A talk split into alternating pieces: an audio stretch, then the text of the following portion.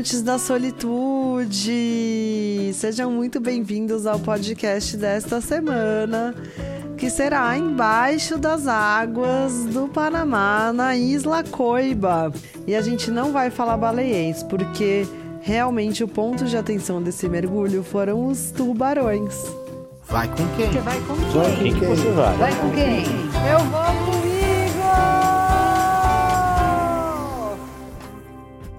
Quando eu achava que já estava apaixonada pelo lugar, Santa Catalina surpreende mais uma vez. A gente vai falar hoje de um parque marinho que fica a uma hora e meia de barco saindo de Santa Catalina. Um barco rápido e que é um dos pontos de mergulho mais conhecidos do mundo. Um parque nacional que já abrigou um presídio e que hoje é reconhecido como um dos pontos de mergulho internacionais Must go, você tem que ir conhecer.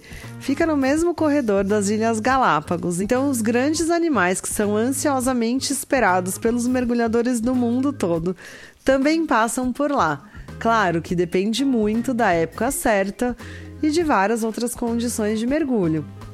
Mas o ponto de mergulho não desaponta e eu vou contar nesse podcast para vocês quão surpreendente foi essa visita esse ponto de mergulho.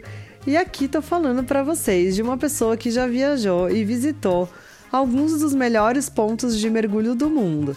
Ainda bem, não tô me gabando, mas não sabia que o Panamá seria assim tão surpreendente e que entraria aí no meu top 5 mergulhos do mundo. Uhul! A aventura se inicia quando você já começa a planejar a visita para Isla Coiba. Não necessariamente você vai de Santa Catalina. Se você estiver em outros pontos do Panamá, você também pode visitar. Acontece que Santa Catalina é o ponto mais perto. E a gente levou uma hora e meia para chegar num barquinho, mas o barco é bem rápido, com dois motores bastante potentes. Então, um barco de velocidade. Vale a visita, aproveita que você já está em Santa Catalina nesse paraíso e se organiza para ir para lá. Ah, mas eu não mergulho. Coloca aí na sua lista, mas não tem problema. Se você não mergulha, você pode fazer visita ecológica, você pode fazer avistamento de baleias, você pode fazer trilha para ver pássaros, você pode só conhecer as praias que são intocadas. Não tem nem pegada na areia, gente. Vocês já pensaram em praias que não tem pegadas na areia?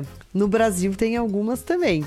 Mas é muito, muito bonito, porque estamos falando de águas, assim como as de San Blas, cristalinas, praias lindas, paraísos perdidos no meio do oceano. A sua oportunidade de encontrar o amor na sua própria companhia, de viver a solitude em sua plenitude. É muito sensacional. Eu tô te falando porque a gente também foi para cima da água, foram nossos momentos de parada. Mas não vou me adiantar, quero contar que a aventura já começa na escolha de um dive center, de um centro de mergulho. Por quê? Santa Catalina é bem pequenininha, mas recebe bastante turista para fazer os mergulhos. E aí você pode escolher qual vai ser o seu centro de mergulho.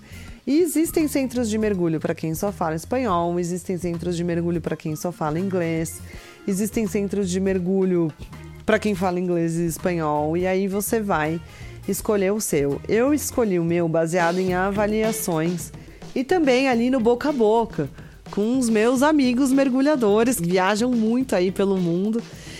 E tem páginas também de mergulho no Instagram que valem super a pena de ser seguidas. E aí eles me deram uma dica lá de um dive center que eu já tinha gostado, inclusive aceitava cartão de crédito, que era super importante para mim naquele momento. Porque em Santa Catarina os estabelecimentos até aceitam, mas não são todos. Mas você não tem aonde sacar dinheiro. Então, tá aí uma dica também.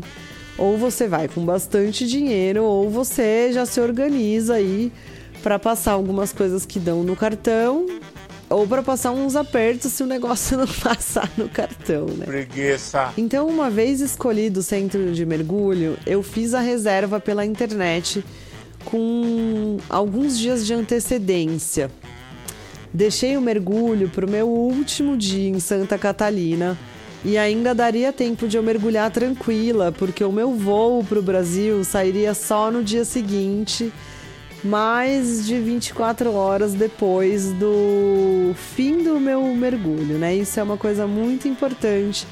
Para quem é mergulhador, já sabe que não pode mergulhar e voar no mesmo dia, né? E tem aí que respeitar uma janela de horas por causa da pressão é super perigoso. É... Tudo isso observado, consegui fazer minha reserva com antecedência, porque é um ponto de mergulho muito procurado. Então não deixa para cima da hora. Se você for e já tiver com mergulho em mente, já se planeja. Fui um dia antes no Dive Center para conhecer, para fazer os pagamentos que faltavam e para experimentar o meu equipamento.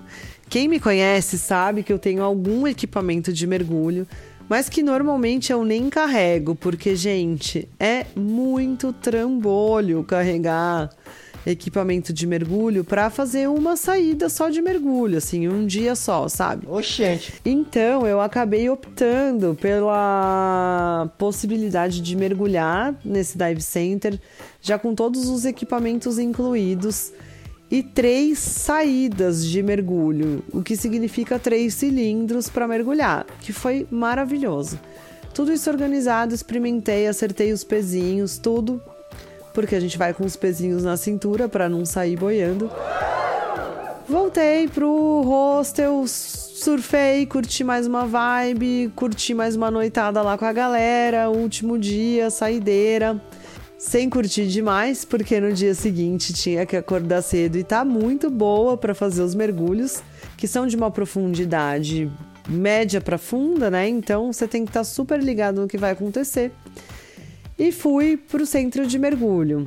Eu devo dizer que foi um dos melhores centros de mergulho que eu já tive a oportunidade de vivenciar uma operação. Eles são super organizados. O briefing, que nada mais é do que um resumo ali do que a gente vai viver né, na nossa experiência de mergulho foi o melhor que eu já recebi na minha vida inteira. Ele durou basicamente meia hora, só a nossa Dive Master, que é a nossa guia ali do mergulho, explicando o que iria acontecer. E já foram muitas surpresas ali logo de cara. Animais que a gente poderia encontrar, né?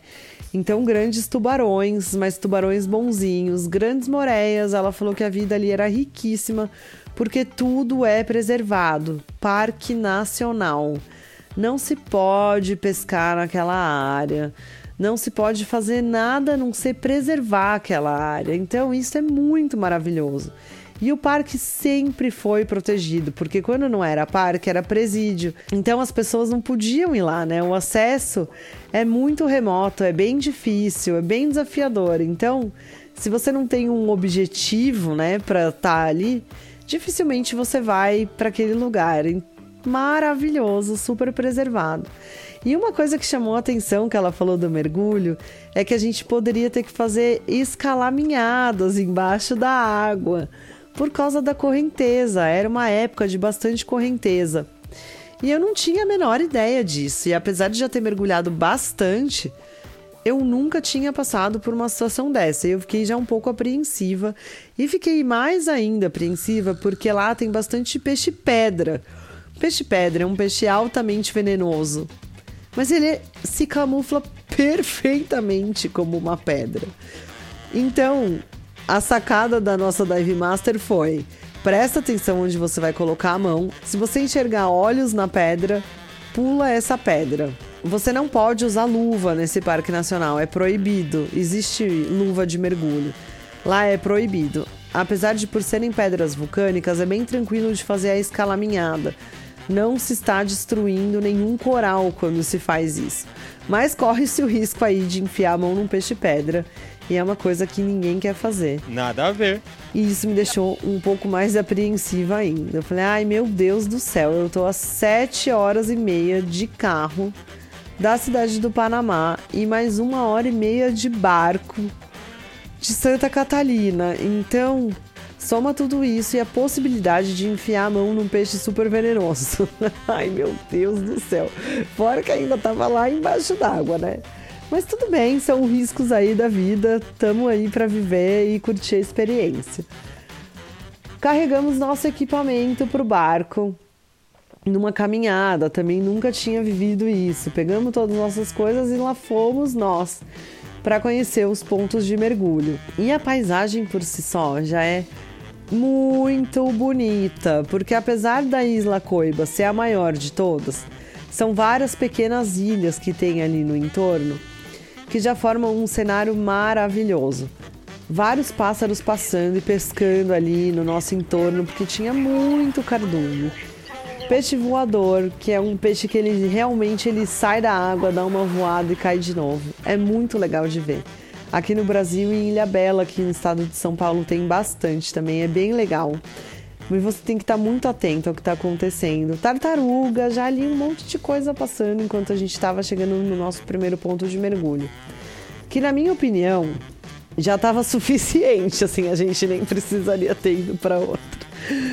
Porque eu não imaginava que eu ia encontrar aquilo, eu só tinha encontrado um ponto de mergulho tão bonito quanto aquele, numa viagem de mergulho que eu fiz pela Tailândia, que eu fiz numas ilhas lá perto de Myanmar, no meio do nada, que tinha uns cardumes que envolviam assim, ó, e você não conseguia nem enxergar nada além do cardume.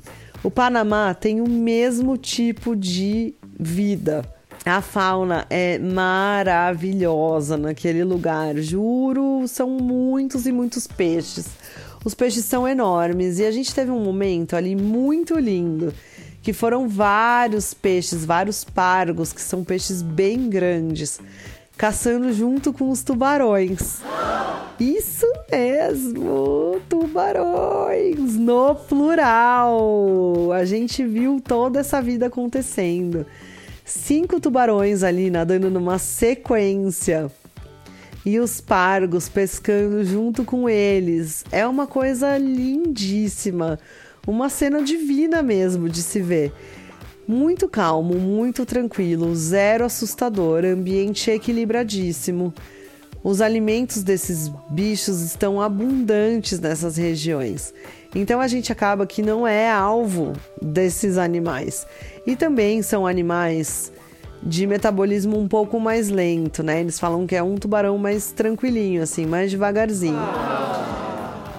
Então, poder ter vivido essa cena foi muito especial, foi muito maravilhoso. Ela tá compartilhada com vocês no vídeo do Reels, no Eu Vou Comigo. Eu coloquei ali, né, uma musiquinha do Baby Shark, mas eles não eram tão babies assim, eles estavam mais para Grandpa Sharks do que para Baby Sharks. Tubarões enormes, de mais ou menos ali 1,70m, 1,80m, muito grandes. Tubarões de ponta branca, que é a ponta da barbatana deles, tem um, uma corzinha diferente, um branquinho ali, é bem bonitinho de se ver lindo demais, gente. Foi uma coisa assim que ficou gravada na minha memória que eu não queria sair dali nunca. E isso eu achei muito legal da nossa Dive Master e do grupo que estava mergulhando. Tava todo mundo calmo, galera sem pressa de sair dali. Ficou todo mundo apreciando aquela cena na maior paz e tranquilidade do mundo. E aqui eu deixo vocês com musiquinha de plenitude, porque merece esse momento ser internalizado e para todos vocês pensarem que tá tudo bem mergulhar com tubarões gigantes, porque eles estão em harmonia total com a natureza, assim como nós devemos estar quando visitamos a casa deles. Ai, passado esse momento bolhas e plenitude, continuamos o nosso mergulho. E ele continuou a ser surpreendente. Existem umas moreinhas que chamam blines, eu não sei o nome delas em português, mas elas ficam nas pedras, dentro dos corais. Os corais formam como se fossem colmeias e elas entram nos buraquinhos. E quando você passa perto delas, elas saem para te espantar e voltam para toca. Tipo aquele brinquedo que tinha naquelas áreas de fliperama, de shopping, quando a gente era criança, que o bichinho sai da toca, assim, só que a gente tem que bater na cabeça dele e obviamente que no fundo do mar. E na vida real a gente não faz isso, porque a gente não agride os animais, a gente só contempla. Mas era muito legal, porque eu ficava pensando, meu, voltei a ser criança, sabe? Elas saíam da toca e voltavam. Muito bonitinho, eu amei, amei. Eu até tenho um vídeo disso, mas é muito difícil de visualizar, porque elas são mesmo bem pequenininhas. E aí passou tartaruga, e aí passou polvo, e as moreias, que são dos animais que eu mais gosto ali do fundo do mar, são enormes são lindas. Você realmente consegue perceber que o ambiente é intocado. É muito, muito, muito bonito. Fizemos intervalo de superfície, que nada mais é do que ficar no nosso barco ali, mudando de lugar para fazer o próximo mergulho. O outro mergulho foi tão incrível quanto esse, com um pouco menos de tubarões. Depois paramos para o nosso almoço numa dessas praias desertas que eu falei para vocês que aí já era na Isla Coiba, porque a gente foi obrigado a passar lá para cumprir uma burocracia. Mas foi demais, porque a gente chegou na praia, o lugar é lindo, lindo, lindo. E talvez reabra para as pessoas passarem algum tempo por lá. Eu não vou falar que pode se hospedar, porque realmente não pode, é proibido por ser parque nacional, mas eles têm uma estrutura lá, porque os próprios trabalhadores do parque tem algum alojamento por ali. E por causa da pandemia foi desativado e agora eles estavam querendo ativar de novo e proporcionar algum tipo de turismo para as pessoas ali durante o, o dia, né, para você curtir. Vale super a pena, fica de olho ver se vai abrir isso para você visitar. E aí seguimos então para o nosso almoço e o surpreendente é que além do lugar ser super bonito, de repente a gente só de caminhar na praia acabou movimentando milhares, milhares, milhares de caranguejos do tipo ermitão, que nada mais são do que caranguejos que carregam a conchinha nas costas. Eles são muito lindos. Foi um movimento de realmente muitos assim. A praia era total deles. E foram todos da areia pra mata quando a gente chegou, só da gente pisar na praia, eles sentirem a vibração da nossa passada a gente já fez com que eles se movimentassem.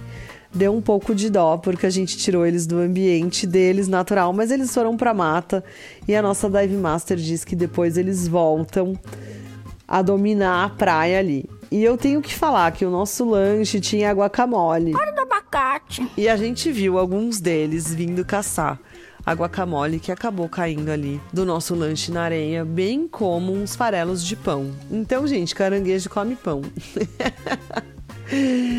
Ai, essas foram as descobertas do dia. Depois a gente teve mais um mergulho maravilhoso nesse mesmo estilo e viajamos uma hora e meia de volta para Santa Catalina, que era onde estava o meu carro e da onde eu ia voltar direto para a cidade do Panamá, porque no dia seguinte eu ia vir embora. Foi uma viagem puxada, foi uma viagem cansativa.